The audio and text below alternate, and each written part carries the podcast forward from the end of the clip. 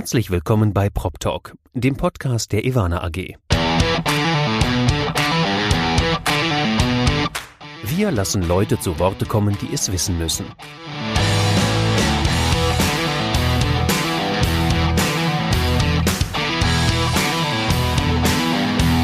Aus der Branche für die Branche.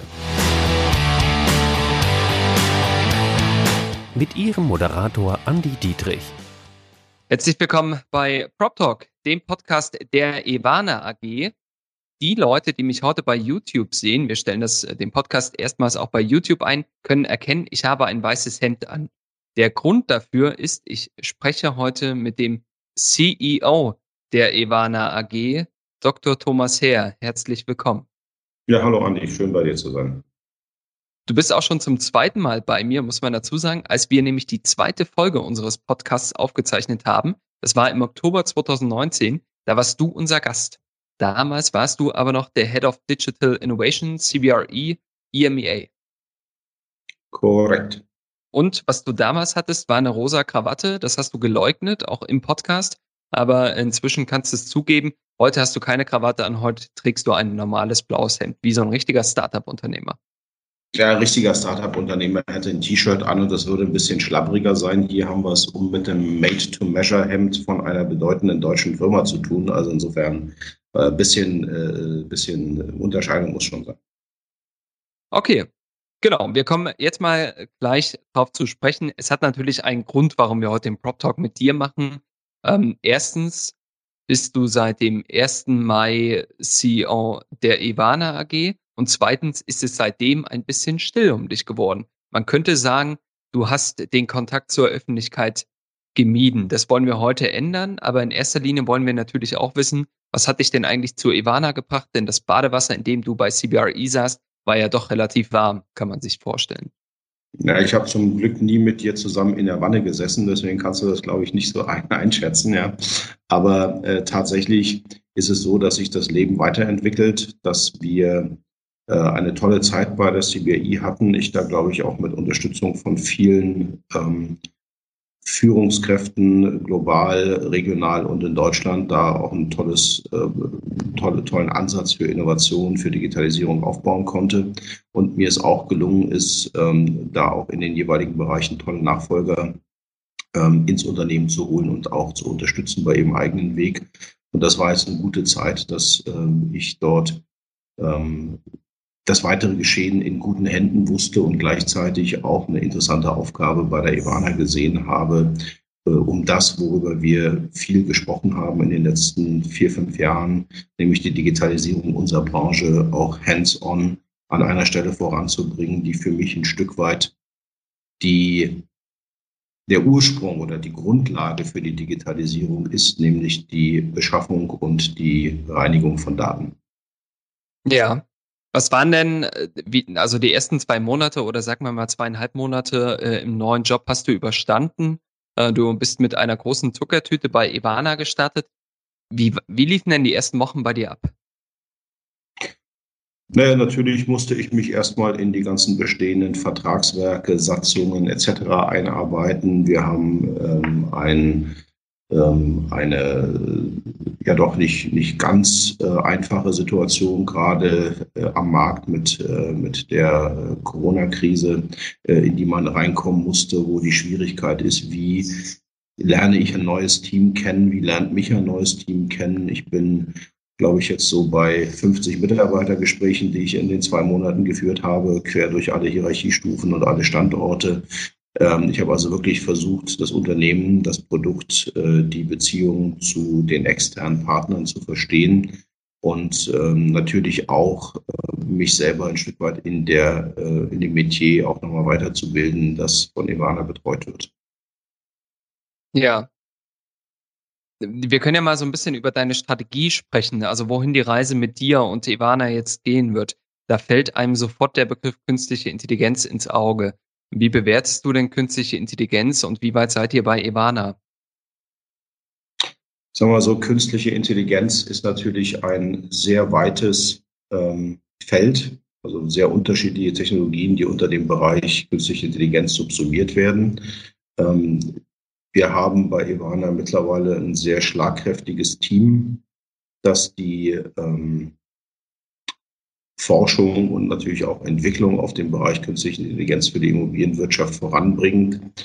Ähm, wir müssen natürlich immer aufpassen, dass wir uns nicht vom, vom Ziel ablenken lassen. Also nur weil eine Technologie spannend ist und weil eine Technologie viele Möglichkeiten hat, heißt das ja nicht zwangsläufig, dass wir schon oder dass wir in jedem Fall äh, die auch als beste Lösung für eine Problemstellung haben. Also wir müssen immer schauen, dass wir nicht technologiegetrieben Produktentwicklung betreiben, sondern dass wir die äh, Nachfrage und, und, und äh, Kunden, Kundenproblemlösungsorientiert einsetzen.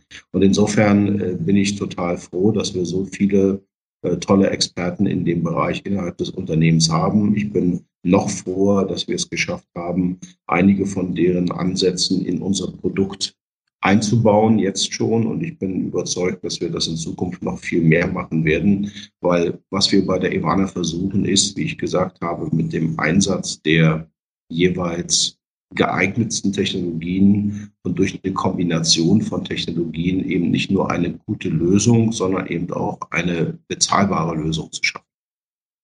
Okay. Euer Metier ist ja das Daten- und Dokumentenmanagement, insbesondere im Immobilien-Asset Management. Wie sieht da eure Strategie aus? Was, worauf dürfen wir uns freuen?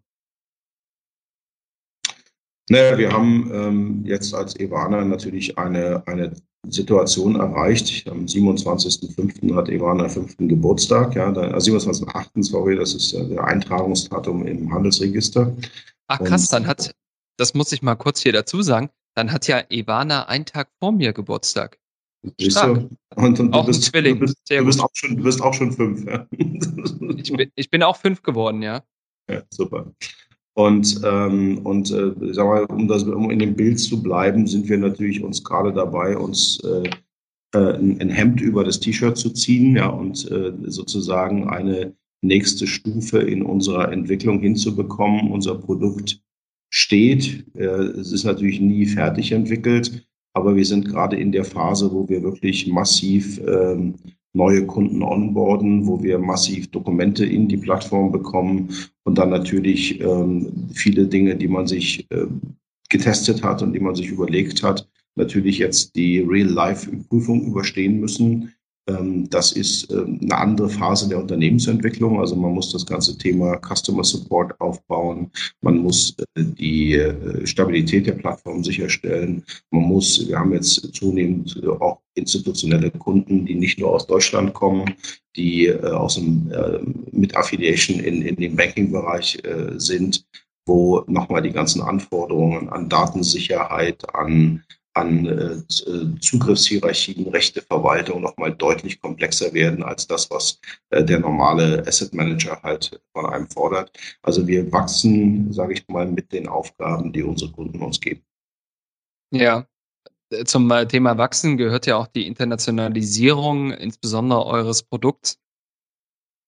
Was habt ihr euch da denn vorgenommen?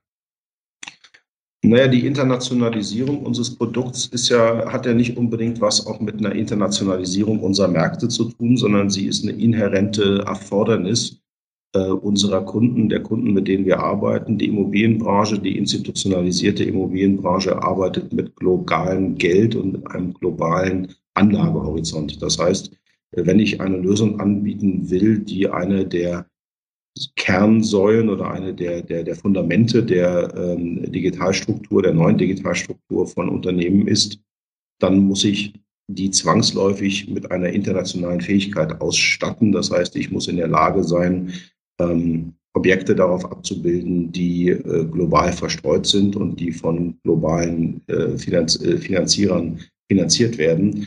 Ähm, insofern, äh, sagen wir, selbst wenn ich jetzt nur Anführungsstrichen institutionelle Investoren in Deutschland bedienen würde, hätte ich dieselben Internationalisierungsanforderungen, die wir eben auch haben, wenn wir auch Kunden aus UK oder perspektivisch US und Frankreich und so weiter adressieren. Okay, aber das sind ja schon ambitionierte Ziele. Also wenn du sagst, äh, potenziell auch Kunden aus US und UK äh, adressieren, dann äh, habt ihr ja ordentlich Bedarf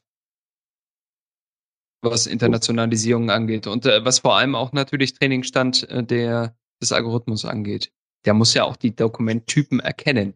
Ja, das ist einer der, das ist einer der Gründe, warum ähm, ich gesagt habe, dass ich in Ivana viel Potenzial sehe, weil wir eben durch diese Kombination der unterschiedlichen Analysemethodiken äh, traditionelle und äh, avancierte KI-basierte äh, Verfahren äh, wir äh, in der Lage sind, doch mit einer relativ überschaubaren Anzahl von Dokumenten und in relativ kurzer Zeit uns sowohl neue Sprachen als auch neue Dokumenttypen zu erschließen, äh, wo ich schon einen ziemlichen Wettbewerbsvorteil im Rahmen der vorher aufgestellten ähm, Hypothese der zwangsläufig notwendigen Internationalisierung sehe.